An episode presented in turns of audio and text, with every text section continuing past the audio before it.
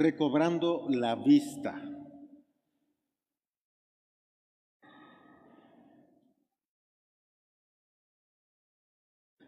San Mateo capítulo 14 versos 22 y 23. Dice así, enseguida Jesús hizo a sus discípulos entrar en la barca e ir delante de él a la otra ribera, entre tanto que él despedía a la multitud.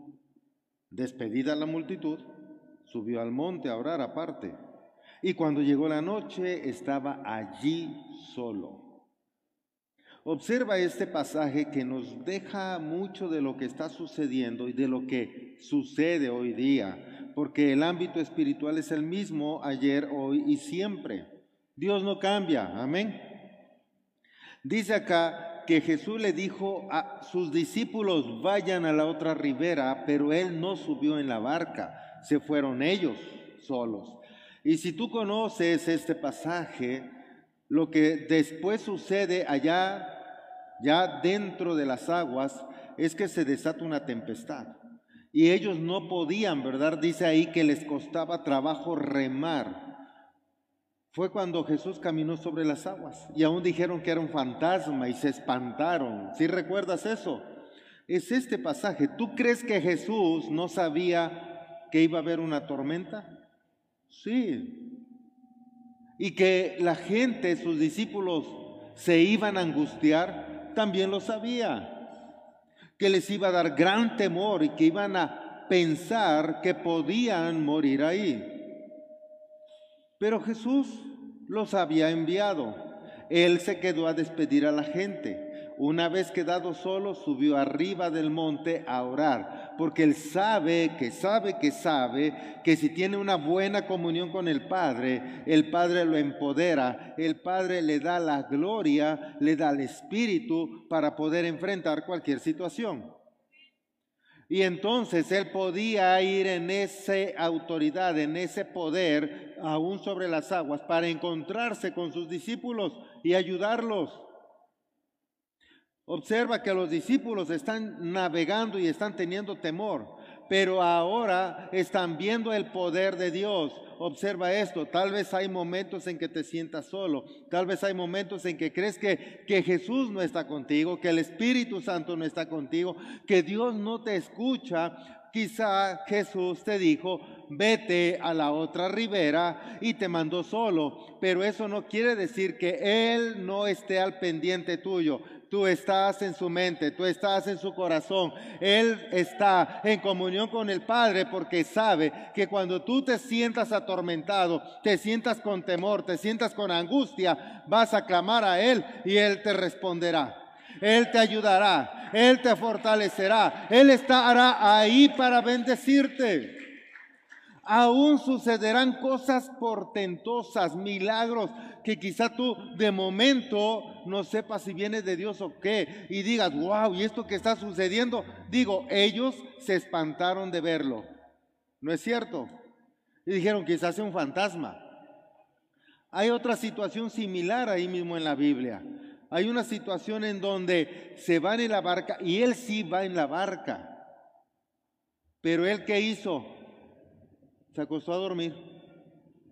¿Tú crees que no sabía que se iba a levantar otra tormenta ahí? Sí. Y que se iban a espantar sus discípulos. Pero él estaba dormido. Yo cuando estaba meditando esto, yo dije, él lo sabe todo. Seguramente sabía justo el momento en que ellos iban a ir a despertarlo. ¿No es cierto? Porque lo sabe todo. Así que yo me imagino que está ahí acostado, imagínatelo. Y como él sabe los tiempos, y empezó cinco, Señor, Señor, mira que nos morimos, mira que perecemos. Y ellos llegaron y yo creo por dentro él se estaba riendo, sabía que ibas a venir en ese instante. Porque él sabe cuál es tu momento.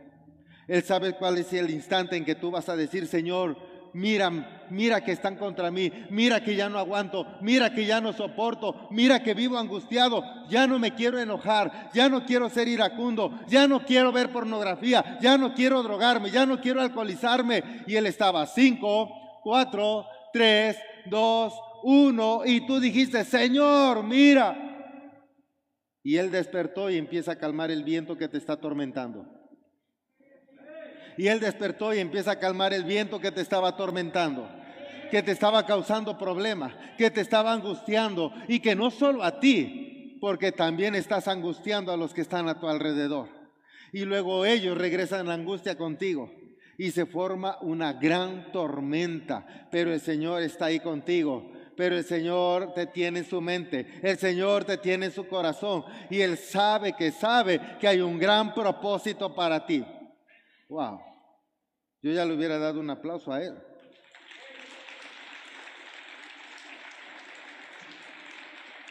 Observa en San Marcos 8:22 la enseñanza que nos deja. Jesús y sus seguidores, dice la escritura, llegaron a Bethsaida. Unos se acercaron con un ciego, no es que yo me haya acercado al ciego, trajeron al ciego a Jesús. ¿Me explico? Se acercaron con un ciego a Jesús. Dice, unos se acercaron con un ciego y le pidieron a Jesús que lo tocara. ¿Por qué le piden eso? Porque Jesús hacía milagros y querían que sanara al ciego. 23. Jesús tomó al hombre de la mano y lo llevó hasta las afueras del pueblo. Allí escupió saliva en los ojos del ciego, lo tocó y le preguntó si podía ver algo. ¡Wow! ¡Qué tremendo! Observa esto. Está en el pueblo Jesús, está compartiendo el Evangelio. Tú has visto y has leído que hay muchos pasajes que ahí mismo hacía milagros, pero este milagro dice que no lo hizo ahí, él agarró al ciego y lo sacó fuera del pueblo. Sabes que en Bethsaida era un pueblo que no tenía fe, un pueblo que a pesar de ver tantos milagros, no creían en él. Por eso en San Mateo 11:21 dice, ay de ti Corazín, ay de ti Bethsaida, porque si en Tiro y en Sidón se hubieran hecho los milagros que han sido hechos en vosotras, también a que se hubieran arrepentido en silicio y ceniza. O sea, a ver, espérate, aquellos que no se arrepintieron vieron menos milagros que tú y tú tampoco te arrepientes. Wow, qué tremendo. Por eso está en Bethsaida, está ese hombre ciego y dice, para que no te influencien, para que no te influencien estos con sus palabras, para que no te llenen de pensamientos inadecuados, de emociones inadecuadas, porque van a estar hablando en su razonamiento, en sus tradiciones, en sus costumbres, en su falta de fe, agarró al ciego y lo sacó fuera del pueblo. ¿Te imaginas qué hubieras hecho tú que llevas a tu enfermo y que el que dice que hace milagros ya le escupió en los ojos? Y ya está preparando la saliva. ¿Qué hubieras Lo mismo lo hubieran hecho. No, déjalo, no lo toques, ¿qué le vas a hacer? Más si es tiempo de COVID, ¿verdad? Vente. ¿No es cierto? Piénsalo.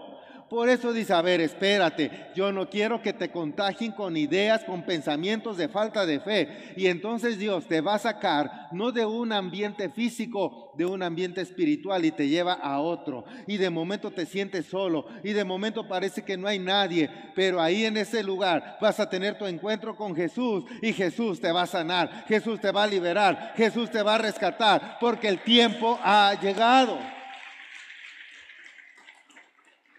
Tal vez no sea tan fácil porque dice que impuso las manos y le dijo, ves, observa el 24, el hombre levantó la mirada y dijo, veo personas que parecen árboles caminando. Yo me imagino que eran pachones también, ¿no? Veo como árboles que caminan. 25, Jesús volvió a poner sus manos en los ojos del ciego, ahora ya solo le puso las manos. Luego el hombre abrió bien los ojos y pudo ver todo con claridad había recobrado la vista. ¡Wow! Qué tremendo. Hay ocasiones que no es tan fácil. Y no porque Jesús no tenga el poder y la autoridad, es porque somos tan necios y no queremos ver la realidad y nos enfrascamos y culpamos a los demás y los otros culpan a los demás y todo mundo culpa a todo mundo y nadie se hace responsable de sus actos. ¿No es cierto? Y tenemos oscuridad ahí adentro y de pronto empieza a emerger basura, pero esa basura no nos deja ver al final de cuentas la basura está en quién? Y pensamos que está en quién? En los demás y culpamos a los demás. ¿No es cierto? Y he estado viendo esto y comparándolo con el vino. ¿Quién es el mejor hacedor de vino de todos los tiempos? Jesús hizo el mejor vino. ¿No es cierto? Ahora observa, si lo hacemos del jugo de uva y queremos hacer vino tinto, dice que para hacerlo hay que machacar las uvas primero. Y tiene que ser una buena uva, no todas las uvas sirven para hacer vino. Así es que Dios quiere hacer un buen vino contigo. No cualquier uva sirve para hacer buen vino. ¿Me estás siguiendo? Observa, quiere hacer un buen vino contigo y no cualquier uva sirve para hacer un buen vino. Así que no eres cualquier uva. Hay uvas que al machacarlas sale un jugo amargo, solo sirve para vinagre. Pero hay uvas que son excelentes y depende del hacedor del vino que esa uva sea bien aprovechada o no. Pero el mejor hacedor es Jesús y estás en manos de Jesús.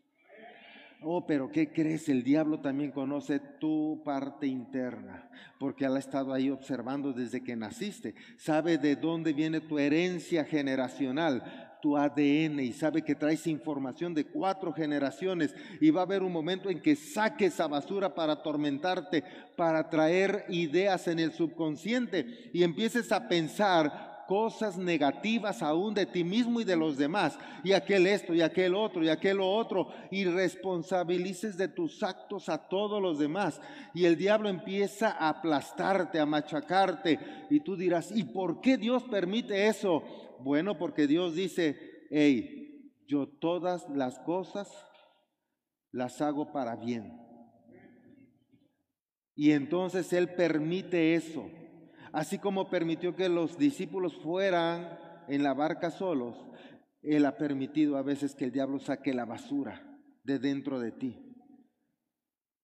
Porque sabe Dios que te va a traer a las afueras de la ciudad y entonces va a abrir tus ojos y te vas a dar cuenta que no son ellos, que eres tú. Y entonces vas a clamar al Espíritu Santo. ¿Te acuerdas del hombre que estaba eh, aún en el panteón y dice que vivía entre los sepulcros? Y dice la Biblia que a veces lo amarraban con grilletes y los tronaba. Y golpeaba y espantaba a la gente. ¿No es cierto? ¿Quién quiere vivir con alguien así? Pero vemos muchos así. ¿Y qué es iracundo? ¿Y qué es esto? ¿Y qué es lo otro? Y todos te señalan a ti, pero igual y los demás no se han dado cuenta de que están igual. ¿Me está siguiendo? Pero un día estaba ahí Jesús. Dile que está a un lado, un día estaba ahí Jesús y salí del sepulcro. Y entonces date cuenta que al salir del sepulcro tuvo la valentía, a pesar de los demonios, tuvo la valentía de ir y decirle, Señor, ten misericordia de mí. Y Jesús lo hizo libre. ¿Me está siguiendo? Y Jesús lo hizo libre. Hay un momento en que tienes la capacidad de entender que necesitas de Jesús. Hay un momento en que tu espíritu dice, hey, basta de dejar de responsabilizar a los demás. Esta basura, así como el vino tinto, hay que le dejan, machacan la uva y le dejan la cáscara y le dejan la semilla, porque eso es lo que le da color al vino. Pero llega un momento que le tienen que quitar la basura para que quede solo el vino. ¿Me está siguiendo? Hay un momento en que te dejaron fermentar con eso, porque si iba a ser el mejor vino que iba a servir para llevar la buena palabra de Dios a todo el que lo necesita. Pero llegó el momento de quitar la basura para que quede el puro vino y lleves el evangelio, la buena noticia con poder, autoridad de Dios. Y es entonces que viene Dios y te empieza a depurar. El diablo lo quiso usar para mal, pero Dios dice, no, no es algo malo, no es algo negativo, es el tiempo que la basura salga, aquello que estaba en el fondo salga para que tú estés consciente y la puedas quitar y ahora quedes libre de eso y seas una buena persona, una persona capaz de llevar el Evangelio, la buena noticia, seas el mejor vino. Gracias por conectarte con nosotros. Mantente pendiente de cada actividad de Comunidad Cristiana Sin Muros. Y no te olvides de dar me gusta a este video, activar la campana de notificaciones, dejar un comentario, compartirlo con tus amigos. Seguirnos en redes sociales, Comunidad Cristiana Sin Muros.